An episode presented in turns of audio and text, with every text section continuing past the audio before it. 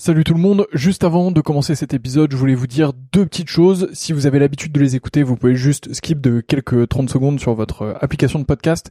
Sinon, je voulais vous dire deux choses. La première, c'est que euh, j'ai récemment acheté un distributeur de verre à vin qui sont vraiment maxi stylés. Je dis pas ça parce que c'est moi qui les vends, je dis vraiment ça parce qu'ils sont très beaux. Moi, je les ai et je prends un énorme plaisir à déguster avec. Donc le nom du site c'est betterwinetaste.com, betterwinetaste.com, tout collé, vous allez dessus. Les verres sont fabriqués en Allemagne, c'est des verres euh, qui sont euh, issus de l'entreprise Eich, euh, donc c'est vraiment très très beau, franchement le, buvant est très fin, les pieds sont magnifiques, je vous les recommande vraiment, c'est un plaisir, il y a toute une gamme, il y a un verre un peu universel pour le rouge, un verre universel pour le blanc, et ensuite il y a des verres qui dépendent un peu plus des régions, Bordeaux, Bourgogne, etc. Enfin ça vous avez l'habitude, c'est vraiment très cool. donc bah si vous commandez dessus, euh, vraiment c'est stylé. Et euh, d'ailleurs, on fait aussi des prix B2B et des offres B2B. Donc si vous êtes vous-même producteur de vin ou si vous travaillez dans le milieu du vin et que vous souhaitez faire des coffrets, que vous souhaitez faire une collection euh, de verres particuliers, que vous souhaitez les faire graver pour votre domaine, votre château, pour recevoir, bah voilà, dites-moi, envoyez-moi un message. c'est une super manière de soutenir ce podcast. Et, et en plus, bah, c'est bénéf pour tout le monde. Donc mon adresse mail, c'est vsurvin.gmail.com vsurvin à gmail.com. Vous m'envoyez un message là-dessus et euh, bah, on fera quelque chose ensemble. Et sinon, bah, betterwinetaste.com et vous avez un code promo POTE euh, qui vous donne droit, je crois, à la livraison gratuite. Donc P-O-T-E-S. Vous avez la livraison gratuite surtout. Donc, euh, bah, c'est plutôt cool euh, pour vous. Deuxième point que je voulais vous dire, donc ça c'était le premier. Deuxième point, et après je vous laisse avec ce podcast, c'est que, euh, bah, comme vous le voyez, je m'investis de plus en plus dans le milieu du vin. J'ai vraiment envie de faire quelque chose dans le domaine, et donc du coup, je voudrais lancer une offre euh, qui consiste à faire votre cave à vin. Euh, donc, bah, si vous êtes dans le milieu du vin ou pas, et c'est un peu plus ou pas d'ailleurs, et que vous souhaitez bah, que je fasse un peu votre cave à vin, que je m'occupe un peu de vous, qu'on définisse un peu vos goûts ensemble, que je vous transmette mes trouvailles et que je vous envoie tout ça. L'objectif c'est de faire un système euh, un peu tout en un qui vous permet de d'avoir euh, bah, tout ce que vous voulez, que ce soit euh, patrimonial pour transmettre ou alors pour vous faire plaisir, pour être avec les copains ou un peu des deux. donc voilà, bah pareil, vous m'envoyez un mail v sur 20 gmail.com. Il n'y a pas encore de site web, donc bah désolé, mais mais en tout cas, bah, vous m'envoyez un mail et on pourra travailler ensemble avec grand plaisir. Donc voilà, vous savez tout. La première chose c'est betterwinetaste.com avec le code promo POTE, vous avez la livraison gratuite et vous allez voir des verres vraiment de fou furieux. Euh, et si vous êtes pro, euh, n'hésitez pas à m'envoyer un mail et on voit ça ensemble. Et euh, bah, de l'autre côté, je serais ravi de m'occuper de vos caves à vin, de vous trouver les meilleurs vins possibles pour ce que vous voulez, de vous faire une belle offre sur mesure et tout ça. Donc, bah, envoyez-moi un message et on fait ça ensemble. Voilà, je vous laisse tranquille. Bonne écoute, à bientôt. Bonjour à toutes et à tous et bienvenue dans le Winemaker Show, le podcast des amoureux du vin. Pour ce sixième épisode, je reçois Christelle Leprel, déléguée générale de Vin et Société. J'espère que cet épisode vous plaira et si c'est le cas, je vous invite à le noter 5 étoiles et à le partager autour de vous. C'est très très important pour moi et ça permet de développer ce podcast le plus possible pour vous permettre d'avoir les meilleurs invités et de passer les meilleurs moments ensemble. D'ici là, à très vite et je vous souhaite une excellente écoute. Bonjour Christelle. Bonjour. Merci beaucoup de m'accueillir ici chez Vin et Société pour cet euh, épisode du podcast. Bien, vous soyez bienvenue. Merci beaucoup. Alors, euh, Christelle, euh, avant de nous en dire un peu plus, est-ce que vous pouvez commencer par vous présenter? Alors, je ne suis pas du tout familière à la base du milieu vitivinicole. ma spécialité, c'est la protection des biens culturels en période de conflit armé. Donc euh, rien à voir, on peut dire, à la base, si ce n'est la dimension patrimoniale. Euh, donc euh, j'ai travaillé pendant à peu près 5 ans à l'UNESCO, ce qui m'a amené à, avoir une vraie sensibilité vis-à-vis du patrimoine. Et puis au terme de ces 5 années, j'ai découvert une annonce pour partir en Bourgogne, puisque la région recherchait un chargé de projet sur l'inscription au patrimoine mondial des climats de Bourgogne. Donc cette aventure, je l'ai commencée en 2008 euh, en tant que directrice de l'association qui euh, visait à obtenir l'inscription au patrimoine mondial. Aubert de Vilaine, euh, le co-gérant de la Romanée Conti, était le président de cette association. Et, donc nous sommes lancés dans cette aventure qui était un peu neuve et pour lui et pour moi. Neuve pour moi parce que je ne connaissais que très peu de choses dans le milieu vitivinicole et neuf pour lui parce que évidemment l'UNESCO c'est une aventure un peu inédite pour tout le monde. Super. Et donc c'est comme ça que vous êtes arrivé à toucher un peu plus le, monde du vin, vous y intéresser oui, alors on a toujours. Moi, je suis originaire de la Nièvre et donc bourguignonne. Évidemment, la Nièvre regarde un petit peu euh, davantage euh, à l'ouest, mais euh, néanmoins, elle fait partie de la Bourgogne. Et on a forcément une éducation dans son enfance à la dimension vitivinicole. et puis quand on est français, c'est compliqué de ne pas être proche de ce produit culturellement. c'est quelque chose auquel je me suis intéressée depuis, on va dire, l'adolescence, parce que mon grand-père était un passionné de vin, qu'il m'a communiqué. Euh, et puis, à partir du moment où je suis arrivée en Bourgogne, euh, j'ai eu la chance d'avoir euh, les meilleurs ambassadeurs autour de moi pour me former à cette dimension. Donc, je me suis aperçue que le vin, c'était beaucoup plus qu'un produit qu'on mhm. consommait, qu'on buvait. C'était une dimension territoriale, ça façonnait les paysages. c'était aussi une histoire extrêmement spécifique à chaque région. Et le dossier des climats de Bourgogne pour le patrimoine mondial m'a donné l'occasion de rédiger de belles pages sur cette histoire. Et c'est comme ça qu'en fait, euh, j'ai pu prendre connaissance de la profondeur historique et culturelle du vin euh, pour la Bourgogne et plus globalement pour euh, la France. Alors justement, est-ce que vous pouvez nous en dire un peu plus sur cette inscription des climats du vignoble de Bourgogne au patrimoine mondial de l'humanité C'est ça? Absolument. Alors qu'est-ce qui s'est passé Quel était le contexte Donc peut-être pour donner d'abord un, point de vue global, le patrimoine mondial de l'humanité, c'est une sorte de de liste premium euh, des choses euh, sur Terre qu'il faut absolument conserver et qui sont un témoignage de notre histoire. Absolument. En, gros, c'est ça, Ok. Euh, et donc votre mission, c'était de faire en sorte que les vignobles de Bourgogne soient inscrits à cette liste. Voilà, c'est ça. En fait, la Bourgogne en 2007 avait pour ambition d'inscrire la côte de Beaune, la côte de Nuit, les villes de Dijon et de Beaune au patrimoine mondial de l'UNESCO. Donc, euh, quand vous vous lancez dans une telle aventure, il faut arriver à trouver euh, ce qu'appelle l'UNESCO appelle la valeur universelle et exceptionnelle. C'est-à-dire que c'est la colonne vertébrale de votre dossier. Et euh, il faut évidemment qu'il soit très très spécifique pour vous distinguer d'autres biens déjà inscrits sur cette euh, fameuse liste premium, pour reprendre vos mots. Et euh, sachant que pour la France, il y a déjà un certain nombre de vignobles qui étaient inscrits, mais principalement la juridiction de Saint-Émilion qui était inscrite. Et il a fallu trouver pour la Bourgogne son caractère distinctif, mmh. non seulement aux yeux des vignobles français, mais à l'égard des autres vignobles du monde. Donc euh, à ce moment-là, un des aspects très importants euh, d'un dossier de candidature, c'est ce que l'UNESCO appelle euh, une liste comparative. Et il faut essayer d'établir dans cette liste ce qui fait le caractère spécifique mmh. de votre candidature. Et cette notion de spécificité, nous l'avons trouvée à, travers le terme de climat, puisque le terme climat Certains utilisent dans d'autres régions le terme de terroir comme mhm. équivalent, mais la notion de climat, elle est tout à fait spécifique à la Bourgogne, puisqu'elle définit une parcelle, euh, une identité, euh, un terroir qui est vraiment spécifique et qui a été euh, dessiné au fil des siècles par l'homme. Donc c'est un terme unique mhm. qui définit une identité géographique complètement unique elle aussi. D'accord, donc c'est vraiment cette, euh, cette, sorte de division parcellaire et le travail qu'il y a eu sur, euh, sur toutes ces parcelles euh, au fil du temps qui a permis de créer ce, cette notion de distinction finalement, d'exclusivité. Absolument, en fait, la Bourgogne compte 1247 climats et qui s'étendent entre la côte de Nuit et la côte de Beaune.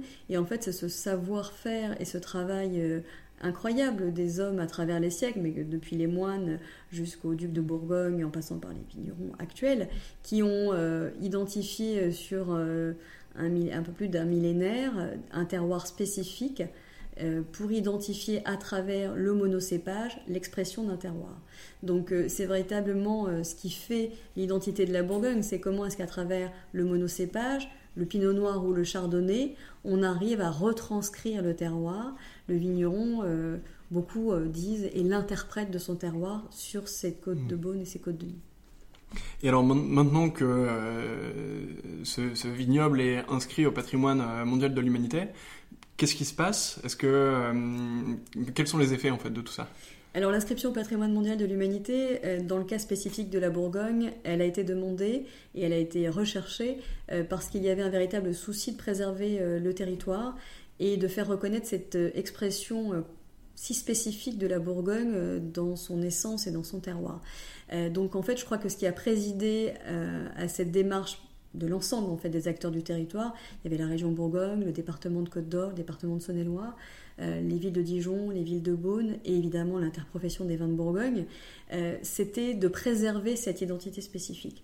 Donc euh, cette démarche patrimoniale, elle se fait avec des contraintes juridiques, c'est-à-dire qu'il faut faire la démonstration que vous allez préserver le territoire avec, euh, pour employer une image simple, la Rolls en fait, des mhm. outils juridiques que nous avons euh, en termes patrimonial à notre disposition.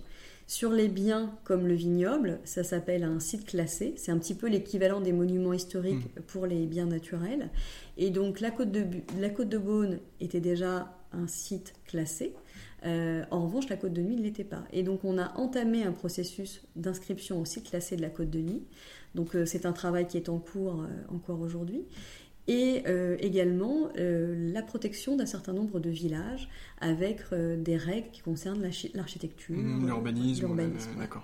Donc, une démarche globale qui est cohérente entre les vignes et les habitations qui forment elles aussi euh, un tout, puisque euh, l'activité humaine dans les vignobles euh, se, traduit dans les villages, qui a, le vignoble a donné une empreinte tout à fait spécifique en fait aux villages de la côte de Beaune et de la côte de Nuit, qui sont extrêmement resserrés, avec un bâti tout à fait typique, et, et qui donne à la côte de Beaune et à la côte de Nuit cette spécificité.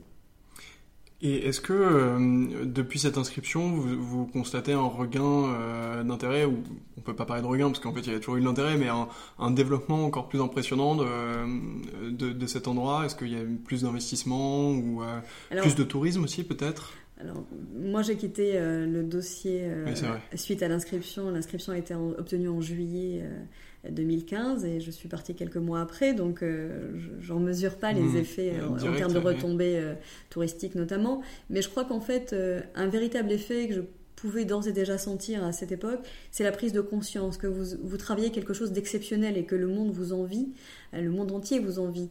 Et, tout d'un coup, de donner, euh, j'allais dire, un peu de recul par mm. rapport à un travail que vous faites quotidiennement en tant que vigneron, euh, l'UNESCO vous apporte un peu cette distance par rapport à votre travail et euh, vous fait sentir que vous travaillez plus qu'une parcelle. Mm. Vous travaillez une parcelle du patrimoine de l'humanité. Et tout d'un coup, ça donne une responsabilité, une fierté peut-être mm. aussi un peu différente. Donc je crois que d'un point de vue mentalité, ça a changé les choses.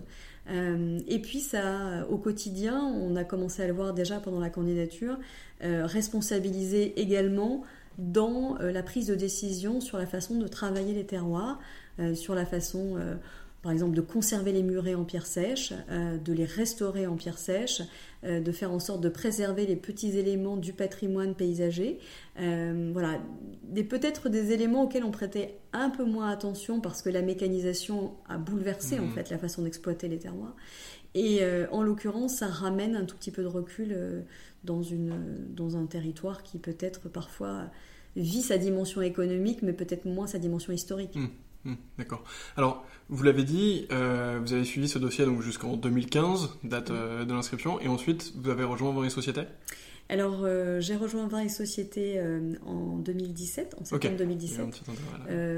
pendant une petite année, j'ai fait une incartade par, une, par Ficofi, en fait, qui est une société qui fait des caves sur mesure pour des gens qui, euh, on va dire, ont des moyens très premium.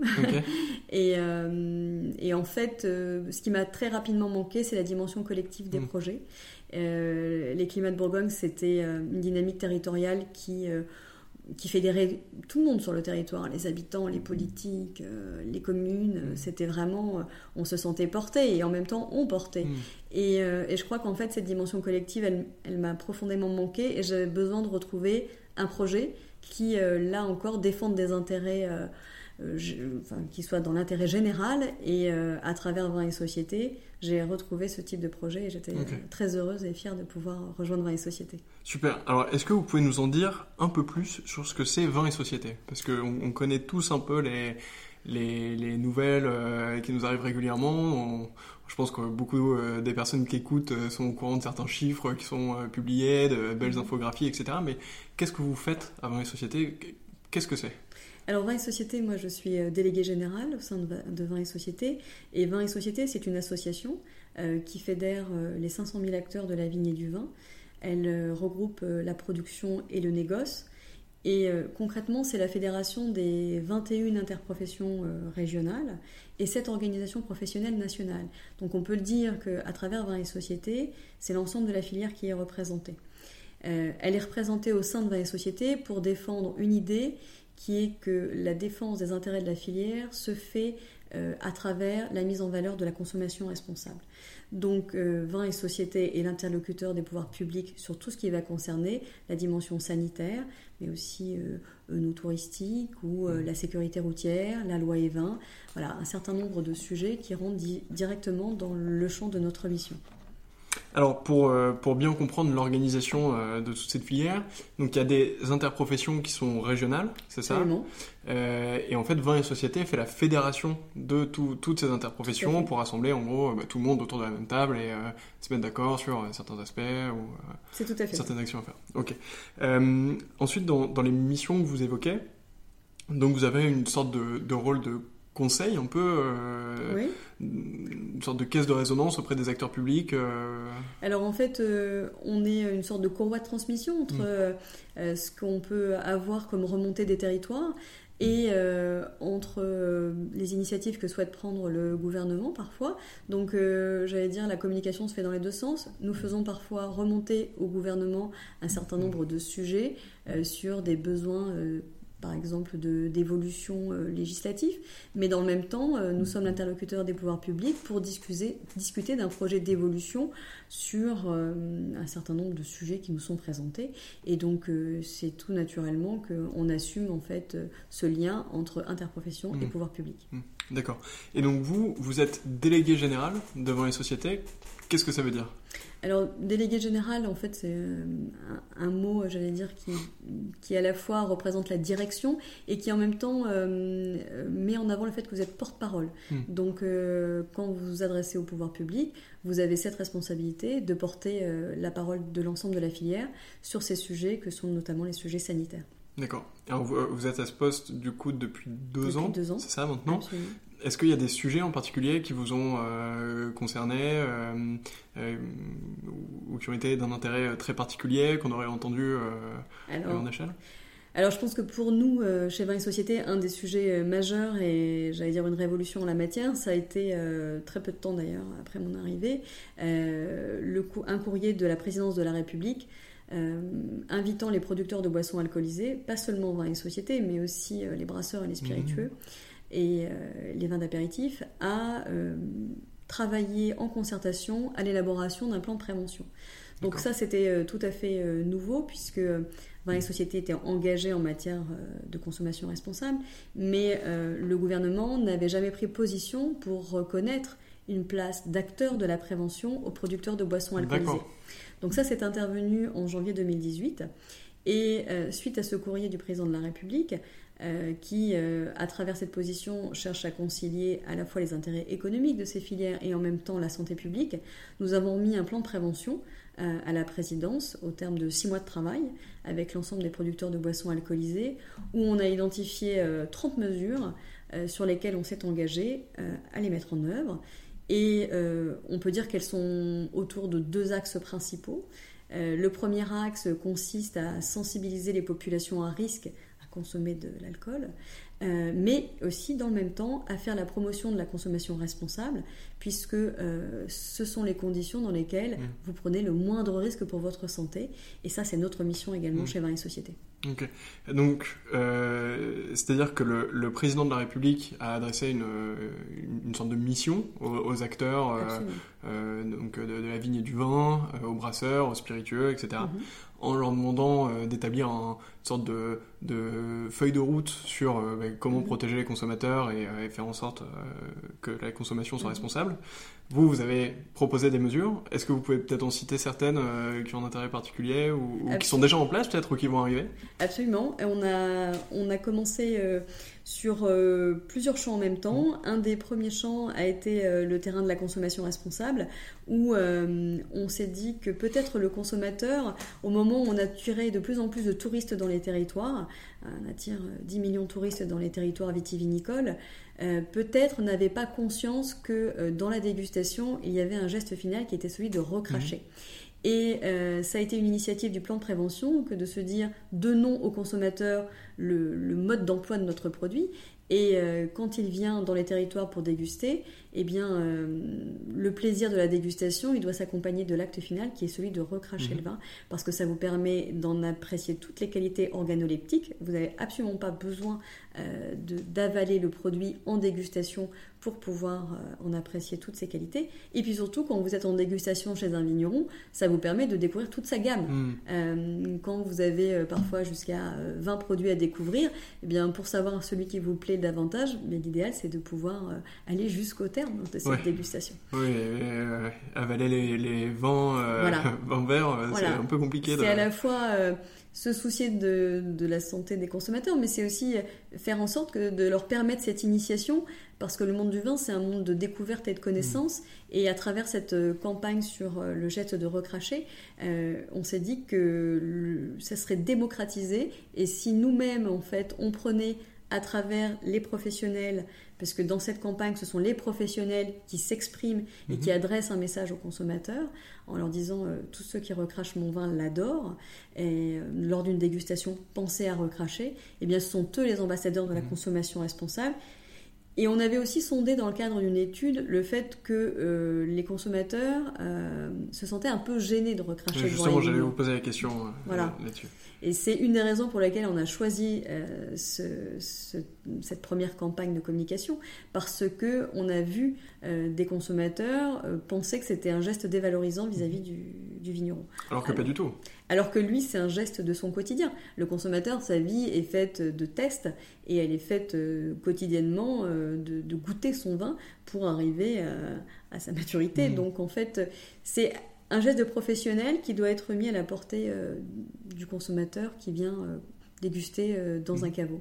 Et, vous avez eu des, premiers retours un peu sur cette campagne? Donc on en a quand même beaucoup parlé. Euh, je pense que beaucoup d'acteurs de la vigne du vent euh, ont diffusé un peu euh, cette campagne, ont essayé de se l'approprier, de, donner les clés aussi aux, personnes pour, pour le faire. Mm-hmm. Est-ce que vous, vous avez eu des, des premiers retours? Est-ce que vous constatez déjà euh, des changements d'usage ou peut-être des vignerons qui justement vous font remonter euh, que maintenant les touristes qui viennent euh, recrachent tous le vin ou bon, elle a été diffusée au mois de juillet cette campagne sur le geste de hmm. recracher donc c'est encore, tôt pour sonder mais cette campagne elle prend elle s'incarne à travers des affiches. Où on voit des professionnels qui invitent justement le consommateur à recracher le vin.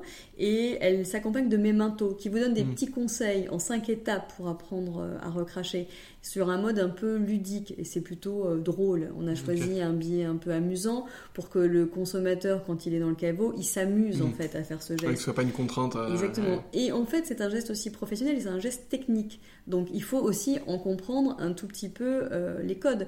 Donc il faut avaler un petit peu d'air aussi pour mm-hmm. grumer le vin. Voilà. Et je crois qu'en fait, à travers cette connaissance, le consommateur euh, se l'approprie d'une façon ludique. Et euh, les quelques reportages qu'on a pu voir qui ont été faits dans les territoires avec ces outils, euh, j'ai vu pas mal de trentenaires s'amuser autour de ce geste en ayant sans doute un peu l'impression de porter des codes mmh. qui sont un peu nobles, qui appartiennent au milieu vitivinicole, et de rentrer un peu dans un cercle d'initiés.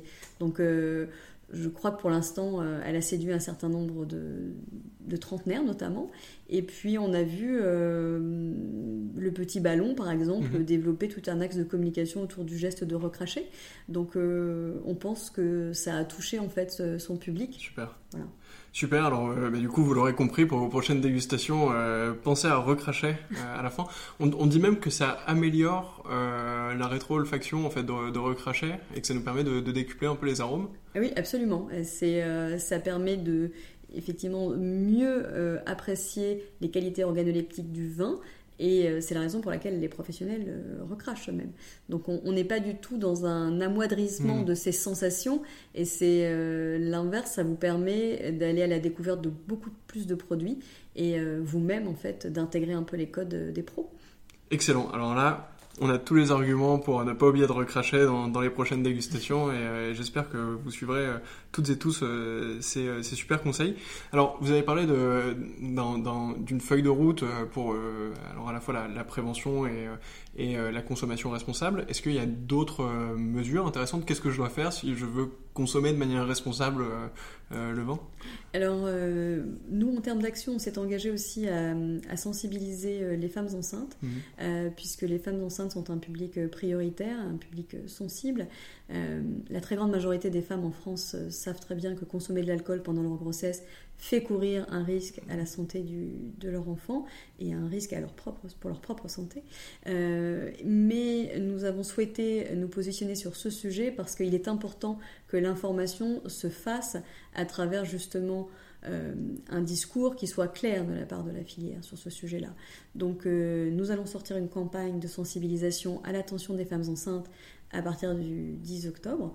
Donc euh, voilà, je, vous invite, je, vous invite, à y prendre part à cette occasion avec, j'espère, un claim qui montrera que la filière est, à la fois responsable et en même temps ne cherche pas à culpabiliser les femmes mmh. enceintes. Euh, chacun prend ses responsabilités. Néanmoins, l'information est importante et elle doit être partagée. Oui, c'est sûr. Ok, et eh ben, super, on sera attentif euh, du, coup euh, à ces prochaines mesures et, à ces prochains conseils et, et communiqués. alors chez Vin et Société, vous avez aussi un, une sorte d'aspect, je sais pas trop comment appeler ça, une, presque une branche qu'on connaît beaucoup. c'est tous les travaux que vous faites sur euh, les habitudes de consommation, sur mhm. euh, beaucoup de statistiques aussi. Euh, est-ce que vous pouvez peut-être nous en dire un peu plus D'abord sur la manière de fonctionner, comment mhm. vous choisissez vos sujets, comment est-ce que vous faites ces études? Alors, notre sujet, voilà, vous l'avez compris, c'est le volet sanitaire. Donc, ce qui nous importe, c'est de connaître les tendances de consommation de nos mhm. consommateurs, de savoir euh, quelles sont les quantités bues, mais aussi euh, quel type de public euh, consomme, dans quel cadre, à quelle occasion, quels produits. Donc on essaie de travailler régulièrement sur des sujets qui nous permettent d'être à la pointe de cette connaissance. Et puis on a aussi des sujets thématiques ponctuellement auxquels on essaie de s'intéresser sur, par exemple, les vignerons et digital ou mmh. la consommation de la génération Y, parce qu'on a besoin de connaître assez largement l'ensemble de notre public. Euh, on fonctionne parfois différemment, mais euh, on peut fonctionner soit par sondage, soit par euh, étude, mais globalement, ça nous donne une vision assez large de qui sont nos consommateurs et dans quelles conditions ils le dégustent. Alors là, vous, avez mentionné trois sujets qui sont super intéressants, donc je vous propose qu'on s'y arrête euh, quelques minutes. Alors, vous avez parlé de vigneron et digital. Est-ce que, euh, en plus, là, on est euh, pile dans le contexte? Alors, peut-être que vous pouvez en dire un peu plus. Alors, euh, on s'aperçoit que les vignerons, en fait, sont des gens euh, ultra connectés et euh, sont des sujets qui, sur lesquels ils sont assez précurseurs. Et contrairement à ce qu'on peut croire, parce qu'on a parfois une image un peu décalée, le, caractère digital investit de manière très ancrée la filière. Donc, on est sur quelque chose où, je veux dire, ça, ça, casse un peu les codes de représentation. Mmh. Ça, permet de, voir à quel point l'innovation fait partie de la filière vitivinicole. Mmh. D'accord.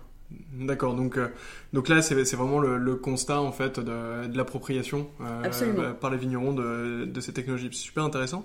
Sur les habitudes de consommation, euh, ça c'est un, sujet qui est ultra présent chez vous.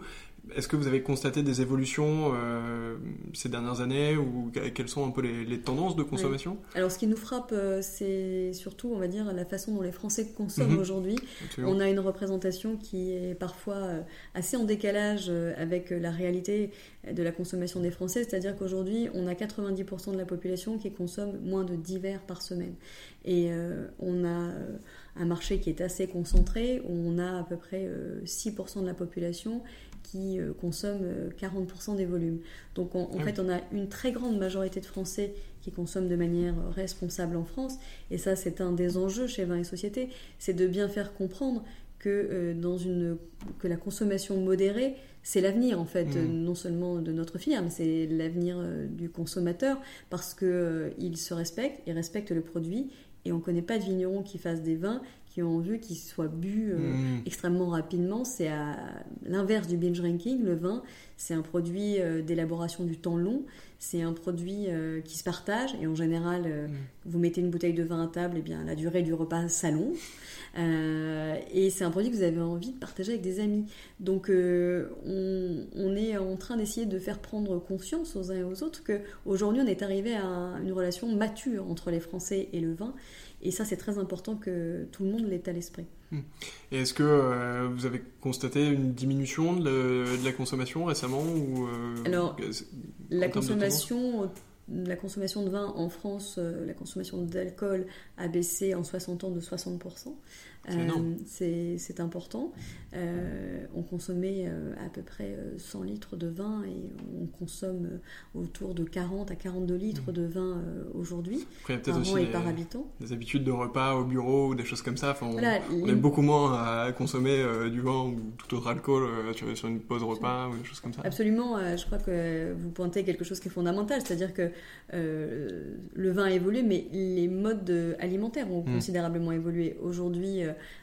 la durée du repas euh, s'est considérablement réduite. Euh, les gens se retrouvent beaucoup plus, euh, de beaucoup de manière beaucoup plus courte autour du déjeuner. On va dire que les repas sont aussi davantage pris à l'extérieur. Donc en fait, le type de consommation a été révolutionné puisque historiquement le vin est principalement consommé à domicile mmh. avec des amis. Et puis les modes de consommation évoluant, vous êtes davantage sur du snacking, vous êtes sur un certain nombre de marques qui livrent aussi dans, au bureau. Donc le le vin a évolué avec ces tendances de consommation. Mm. Et ces tendances de consommation, elles, touchent aussi à ce que l'on mange, c'est-à-dire euh, la réduction de la consommation de viande mm. pour euh, plus euh, d'alimentation végétale. Donc il y a aussi un questionnement derrière qui accompagne ces aliments. Qu'est-ce que je vais boire avec ce type mm. d'aliments aussi? Donc une évolution dans les tendances de consommation qui euh, va toucher un certain nombre de nos produits, ou par exemple, si le vin rouge reste majoritaire aujourd'hui en termes de consommation, puisque euh, sur euh, autour de 55% des vins qui sont vins tranquilles qui sont rouges, mhm. néanmoins on voit une très très belle remontée des rosés et vins blancs aujourd'hui. Mhm. Donc ça s'accompagne de changements euh, et aussi des changements générationnels. on voit aussi le, développement de, de vins nature. Peut-être que ça vous, vous le percevez vous euh, dans la filière, vin bio, vin, vin, nature, enfin un peu toute cette branche. Euh, Absolument. avec moins d'intrants, etc. Il y a une il y a une appétence pour la naturalité qui est mmh. extrêmement forte. Je pense que la plaisir et naturalité sont restés, enfin en tout cas pour le plaisir ça, ça demeure très présent dans le profil des dégustateurs et la naturalité fait son entrée de, de manière un peu fracassante, mais pas seulement dans le domaine du vin donc euh, les consommateurs sont une vraie appétence pour mm. ces produits-là et euh, la filière répond aussi euh, à cette dimension-là en ayant des démarches de progrès environnemental, notamment avec le bio et HVE. Mm. Donc ce sont des, des sujets sur lesquels il y a des progressions et euh, sont des sujets qui permettent aussi de rencontrer une génération qui a considérablement changé ses modes de consommation. Mmh, c'est vrai.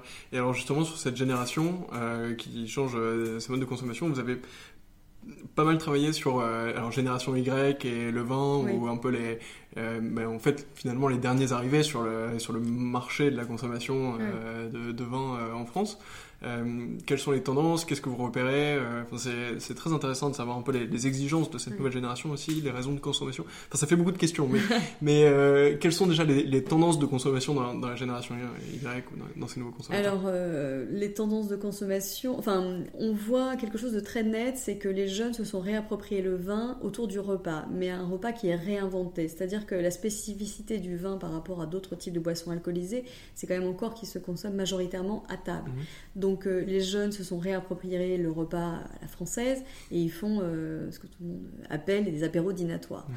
euh, beaucoup plus que les quarantenaires par exemple. Ah. Donc, donc le vin reste présent, mais il intègre ce mode de vie un peu itinérant qu'ont les 18-30 ans. Et on voit une tendance très nette euh, dans cette génération entre 18-30, c'est que le vin accompagne la vie, euh, l'évolution de la vie euh, de, ces jeunes, puisque autour de 25-26 ans, quand ils se sédentarisent, le vin reprend sa place un peu statutaire. Donc ils vont en consommer davantage mmh. et vont reconvoquer, on va dire, des modes plus traditionnels de consommation, parce que oui, le vin a peut-être cet ancrage plus familial, mmh. historique, et euh, voilà, euh, autour de la trentaine, on commence à sédentariser, on se met en couple. Et puis. on, euh, achète une cave. Voilà, on achète une cave. Et, et, ça fait partie, on le voit bien, de l'identité. et c'est transmis, en fait, de génération en génération. Il y a aussi une évolution à laquelle peut-être on ne s'attendait pas chez cette génération Y, c'est que le mode de transmission se fait beaucoup entre pairs, mais PAIR. Mhm. Euh, c'est-à-dire qu'en fait, euh, c'est votre cercle d'amis qui va vous initier à ce monde, et peut-être pas autant qu'on l'avait cru, euh, par la transmission euh, filiale. Euh, peut-être parce que aussi les parents se montrent précautionneux mhm. dans la façon d'initier les enfants et de faire partager la connaissance, c'est pas toujours évident. Et eh bien en fait, les jeunes se sont réappropriés aussi cette connaissance en ayant des amis qui sont vignerons. Ils s'intéressent à travers les box, la mhm. dégustation. Le podcast. Le podcast, le podcast, avec tout ce qui est fait sur le digital aujourd'hui pour s'intéresser à, à, ce produit. Et puis peut-être aussi un peu peut-être casser un peu les codes, c'est-à-dire mhm. que qu'il y a une génération pour laquelle euh, la terminologie, le vocabulaire euh, euh, vigneron, c'est compliqué, on a l'impression mhm. que c'est un monde à part. Et puis, eh bien en fait, je crois qu'il y a un certain nombre d'acteurs qui se sont dit, bien écoutez, après tout, c'est pas si compliqué le vin. il faut déjà ramener une dimension essentielle, c'est le plaisir. Alors, vous connaissez peut-être pas les mots, mais vous faire plaisir, ça, vous savez à peu près ce qui vous fait plaisir. Et je crois qu'en fait, si aujourd'hui tout le monde concourt à commencer à avoir un apprentissage autour de la notion de plaisir, ça paraît très important. C'est super intéressant tout ce que vous venez euh, d'évoquer. Donc j'aimerais revenir sur, euh, sur une évolution parce que moi c'est vrai que je la connais un peu avec mes amis. Euh, donc en fait vous avez constaté que la, la transmission du vin ou se dire tiens mais tu devrais goûter ça ou voilà essayer d'expliquer un mm-hmm. peu les choses ça se fait davantage entre amis plus qu'avec euh, ses parents qui ouvriraient une bouteille à table ou des choses comme ça. C'est quand même une rupture, j'ai l'impression, dans, le, dans, la transmission parce que, enfin, moi j'ai quand même mm. souvent entendu des discours de personnes qui me disaient, bah, le, mais vous y compris d'ailleurs, le, vin ça m'est venu parce que euh, telle ou telle personne de ma famille euh, mettait une mm. bouteille à table, on discutait, etc. et ils nous initiaient. Il y a peut-être aussi un décalage, euh, je pense que les deux sont pas incompatibles. Mhm. C'est-à-dire que il, y a, il y a évidemment la transmission par le lien familial, mais peut-être que sur la dimension, davantage sur la dimension culturelle. Mais le moment de consommation, euh, alors euh, les études ne le disent pas dans le détail, mais c'est sans doute aussi le moment où voilà, les parents, vous les avez vus consommer, mhm. et puis quand on était jeune, le vin c'était une boisson euh, disons-le, un peu quand on a 15 euh, ans, on dit c'est un peu une boisson peut-être de plus âgé. et euh, ça renvoie pas cette, image quand on a à cet âge-là. Et quand on s'intéresse véritablement aux produits, eh bien, je crois qu'en fait, la le premier cercle auquel vous vous adressez, sont, ce sont vos amis aussi. Et l'initiation se fait à ce niveau-là. Mais je crois qu'en fait, la transmission n'est pas rompue parce que euh, d'avoir vu une bouteille de vin à table, hmm. Euh, je crois qu'on se souvient tous des discussions auxquelles ça a donné lieu sur la géographie, le cépage, hmm. euh, le, vigneron qui l'a produit ou la vigneronne en se disant non, non, mais moi je le connais, c'est là qu'il faut aller. Enfin voilà, ça, je crois que ça se transmet, mais le goût, c'est encore autre chose. Et peut-être que les deux jouent d'une façon complémentaire. Et, euh, mais ça, c'est un enjeu fondamental. Aujourd'hui, la transmission autour de ce qu'est le vin et ce qu'il représente dans notre société. Euh, le vin a une place unique en France. La France est le deuxième consommateur mondial de vin. je crois que ça fait partie de l'identité française. Mhm. on, a inscrit, on a inscrit le repas gastronomique des Français au patrimoine immatériel de l'UNESCO il y a quand même euh, peu de pays dans lesquels euh, on pourrait définir l'identité nationale à travers, euh, je ne sais pas, le béret, la baguette de pain et, et, une bouteille de vin. Ça fait partie des choses essentielles qui définissent notre pays et aussi les habitants. Hmm. C'est vrai, c'est très vrai. Euh, est-ce que vous, constatez aussi un, changement dans le, dans le lieu de consommation euh, du vin? Peut-être qu'on on va, alors vous avez parlé d'apéro, euh, etc. Peut-être qu'on va aussi un peu plus dans des bars à vin. Peut-être que la consommation dans les restaurants diminue un peu. Enfin, Est-ce que vous, Alors, vous sentez quelque chose euh, là-dessus? Majoritairement, le vin avant était, euh, enfin, il est toujours majoritairement consommé à domicile, entre amis ou en famille. C'est, euh, on va dire, la très grande majorité des tendances de consommation. Néanmoins, on voit une évolution vers la consommation dans les restaurants. Ça, c'est assez prépondérant et, c'est lié à, justement à cette itinérance euh, du mode de vie. Mais euh, aujourd'hui, et c'est vrai qu'on voit, c'est une tendance euh, profonde dans la société, à consommer du vin au restaurant. Sur les achats de bouteilles, on peut dire que sur 10 bouteilles achetées, vous en avez 5 qui sont achetées en grande distribution. D'accord. On en a 3 qui sont consommés au restaurant une euh, qui est achetée euh, au caveau chez le vigneron et une euh, qui va être achetée soit chez le caviste ou en ligne. Donc en fait, ça donne une assez bonne représentation de ce qu'est le panorama de la consommation à l'heure actuelle. Et de ce qui va être fait en fait de, cette bouteille à la fin. Ah, c'est intéressant. Je pensais que la, part de, de, caviste ou d'achat en ligne était plus, plus importante que ça. Alors elle est en immense progression et ça va être un, des enjeux évidemment clés pour le développement du vin. Mais la grande distribution reste tout de même euh, le lieu euh, premier dans lequel les Français euh, achètent le vin. Le, leur vin. Oui. Ok, c'est super intéressant. Alors, il y a, je suis désolé de faire ce petit retour en arrière, mais il y a quand même des questions que je vous ai pas posées sur vin et société. alors, on a parlé du rôle de vin et société, de ce que vous, vous y faites, des travaux qui sont menés. Est-ce que vous avez peut-être des petits éléments sur l'histoire un peu de, de, vin et société, comment c'est né, comment ça s'est développé aussi? Alors, Vin et Société, en fait, ça a toujours été euh, une association qui a été positionnée sur la promotion de la consommation responsable. Elle a connu euh, différentes phases. Euh, elle a été aussi parfois plus sur des sujets concernant, par exemple, la clarification de la loi E20 ou remontée du territoire. Alors, la, la, loi E20, pour les, pour les personnes qui nous écoutent, juste pour préciser, alors de mémoire, mais là c'est vraiment sous votre contrôle, c'est une loi sur euh, la publicité. Qui encadre en fait la communication des boissons alcoolisant leur ensemble, euh, mais pas seulement de l'alcool en fait, aussi mhm. du tabac. Et euh, pardon. Et donc en fait, Vin et Société a parfois travaillé pour être cette courroie de transmission entre les territoires et les décideurs publics parce que sur la loi E20, il y avait un amalgame qui était fait entre publicité mhm et information touristique. On s'est trouvé à un moment donné avec un très fort développement des territoires euh, sur euh, justement cette attractivité touristique et euh, des journaux qui avaient envie de faire un, peu de rédactionnel sur ce sujet. Mmh. Et qui se sont retrouvés condamnés en fait en publiant des articles sur ces sujets touristiques. Et donc Vin et Société a fait remonter cette problématique en, en, sensibilisant les pouvoirs publics en disant on a un véritable sujet euh, sur la table qui nous revient des vignerons où on se retrouve condamné quand on vante une région viticole. Et si on peut, si on peut pas parler de, Bordeaux euh, sans parler du, vin, c'est vrai que c'est très compliqué. C'est compliqué parce que souvent les régions viticoles sont des sortes de pléonasmes avec la région. c'est vrai. Alors on parlait de, euh, des, des, régions qui font une communication sur leur euh, ben, sur leur vin, enfin sur leur, euh, leur patrimoine aussi finalement, parce qu'on en parlait au début de l'interview, et qui pouvaient se retrouver bloqués dans le cas de la loi E20. Euh, voilà, ça c'est un sujet qui a mobilisé Vin et Société en 2015, et en fait c'est un sujet sur lequel on a pu obtenir gain de cause pour avoir une évolution, une clarification de cette loi E20 qui a permis de distinguer l'information œnotouristique de la publicité. Mhm. Et ça a permis de donner naissance à un programme comme euh, Une minute, un vignoble, mhm. qui en fait euh, vise à mettre euh, en valeur les territoires vitivinicoles et permettre à chacun de découvrir et d'avoir envie de découvrir. Mhm. Donc ça, c'est un projet qu'on a réussi à monter suite à cette clarification.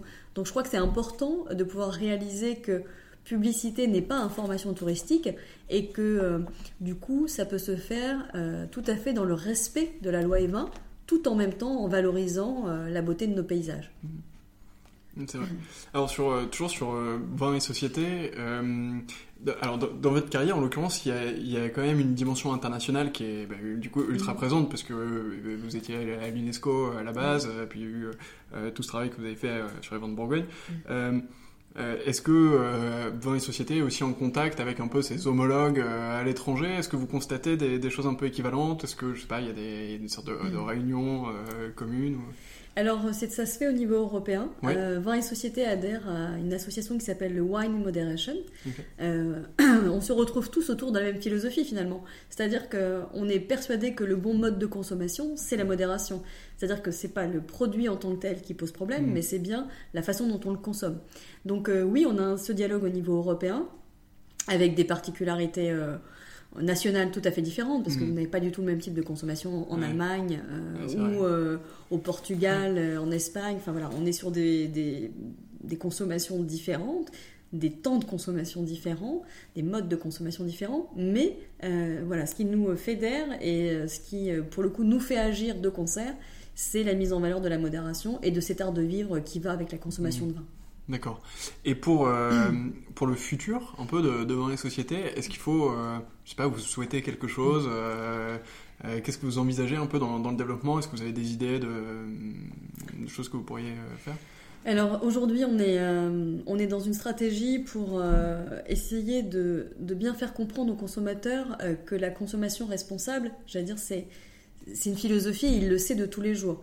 Donc euh, on, a envie de rapprocher euh, davantage encore notre produit d'alimentation. Euh, c'est aussi ce qui le distingue des autres boissons alcoolisées. Et donc à partir de l'année prochaine, on va se lancer dans une campagne d'information sur l'alimentation et le vin. Mmh. Ça nous semble fondamental de réaffirmer cette dimension, puisque le vin, euh, alors il y en a qui choisissent euh, ce qu'ils mangent en fonction du vin, mais euh, il y a aussi des gens qui choisissent le vin, en fonction de ce qu'ils vont manger. Et, et, on aimerait pouvoir faire de cette dimension sur justement le lien entre alimentation et consommation responsable un axe fondamental de notre communication. Et euh, comme autre projet, euh, on travaille aussi euh, à la, mise en œuvre d'une plateforme web qui serait davantage sur la dimension un peu lifestyle du vin. C'est-à-dire que on pense qu'il y a une façon d'être plus proche en fait mm. du consommateur et vous l'expérimentez vous-même à travers vos activités. je crois qu'en fait on a tous besoin de pédagogie, on a besoin de s'amuser, on a besoin de comprendre comment le vin est fait et euh, il y a aujourd'hui des tas de moyens à notre disposition mm. et euh, c'est la direction vers laquelle on a envie d'aller demain chez Vin et Société. Ok, super, et ben on sera bien sûr attentif euh, à tout ça. Et sur l'alimentation et le vin, il y a une excellente rubrique sur les accords et vins sur, euh, sur notre site internet euh, qu'on vous invite à consulter avant vos repas ou avant de choisir une bouteille de vin en fonction du type de personne que vous êtes. Euh, et puis vous avez aussi, et parfois on ne le sait pas assez, mais toutes les interprofessions de France développent sur leur site internet des accords mets et vins. Et, et, du coup, parfois, j'allais dire, c'est de la dentelle. Hein. Vous mm. pouvez aller cliquer sur un vin spécifique qui vous amène à avoir des aliments en rapport. Et franchement, je vous invite à les découvrir parce que c'est souvent riche d'enseignements. Et eh ben alors, si euh, vous avez une idée de repas, mais vous n'avez pas encore choisi le vin, vous savez ce que vous devez faire après avoir écouté ce podcast. Euh, c'est direction les, les sites euh, que nous venons de citer. Euh, alors, il me reste trois questions euh, à vous poser. On, on, arrive déjà à la fin. On s'est quand même dit pas mal de choses. D'abord, est-ce que vous auriez un, un, conseil de lecture sur le vin? Le vin, c'est quelque chose j'ai l'impression que plus on connaît de choses sur le vin, plus on l'apprécie, en fait. Euh, est-ce que vous auriez un, conseil de lecture euh Alors, euh, je trouve que récemment, j'ai lu le livre de Fabrizio Buccella sur pourquoi boit-on du vin mmh. Et j'ai trouvé que ce mode un peu investigation sous forme de petits chapitres permettait à chacun de trouver une dimension assez intéressante parce que finalement, ça, donne une représentation extrêmement euh, multiples de, des raisons pour lesquelles on peut boire du vin. Et elles sont euh, toutes vraies. Et euh, en même temps, on peut se retrouver seulement dans quelques-unes. Mais je trouve que c'est conduit un peu en mode investigation. Mmh. Et c'est plutôt amusant. pour des gens qui connaissent pas grand-chose au vin, c'est très pédagogique. Et puis, il le fait toujours avec un peu d'humour. Donc, c'est toujours plus sympathique. Super. Alors, vous savez quelles seront en tout cas, quelle est ma prochaine lecture, mais euh, euh, du coup, je vous recommande à, toutes et tous euh, de le lire. je mettrai un lien, bien sûr, dans la description du podcast et dans les articles qu'il y aura à ce sujet. ma deuxième question, alors elle est toujours un peu difficile parce qu'elle évoque beaucoup de choses, mais est-ce que est-ce qu'il y a un vin qui évoque chez vous quelque chose, un souvenir ou, ou je sais pas, une découverte particulière? Ah ça c'est difficile comme question. Quand on travaille pour toutes les interprofessions de France. Exactement. euh, alors euh, je vais peut-être sortir un joker, mais euh, c'était du saké. non, j'avoue une une, tendresse pour euh, le pinot noir euh, parce que je, l'ai découvert évidemment dans mon enfance mm. en Bourgogne. C'est un, un, un, cépage assez complexe, euh, mais je trouve que c'est un, un, cépage qui est révélateur du terroir et je dirais presque plus qu'un vin. Pour moi, c'est un de mes cépages coup de cœur. Voilà. Ok, excellent. Et ben alors, on sait vers au moins quelle région et quel type de vin se tourner. Et pour finir, euh, s'il y avait une personne euh, que vous deviez euh, me recommander d'interviewer dans le cadre de ce podcast, qu'est-ce que ce serait? Ben, J'allais dire c'est lié à mon histoire, mais pas seulement mon histoire. Je pense que c'est quelqu'un qui apporte fondamentalement quelque chose à la viticulture aujourd'hui en France et dans le monde. C'est Aubert de Vilaine, qui est le co-gérant de la Romanée Conti j'allais dire, évidemment, euh, tout le monde connaît la Romanée Conti, mais c'est pas euh, sous cet angle-là. Je pense que c'est euh, moi l'homme que j'ai découvert, c'est quelqu'un qui connaît le patrimoine, quelqu'un qui a une vision en fait de ce que doit être la viticulture, qui a aussi un regard sur le passé et qui, je crois, a vu en fait ces grandes évolutions, mmh. ces grandes tendances sur le vin. Et je crois que c'est un, un, grand homme de la viticulture et j'espère que voilà, j'espère que ce sera votre prochain interlocuteur. Excellent. Et ben, en tout cas, on va tout faire pour. Euh, c'est parti. Euh, restez attentifs. Peut-être que dans les prochains épisodes, euh, vous le retrouverez. Excellent. Et ben, merci beaucoup, Christelle. C'était super. Merci à vous. écoutez, on espère que vous allez faire partie de cette génération qui continuera à transmettre le vin. Merci à vous. J'espère aussi. merci beaucoup pour votre accueil et à bientôt. Merci. C'est déjà la fin de cet épisode. J'espère qu'il vous a plu et de mon côté, j'espère vous retrouver très très vite sur 20 sur 20 et sur les autres épisodes du podcast. À très vite.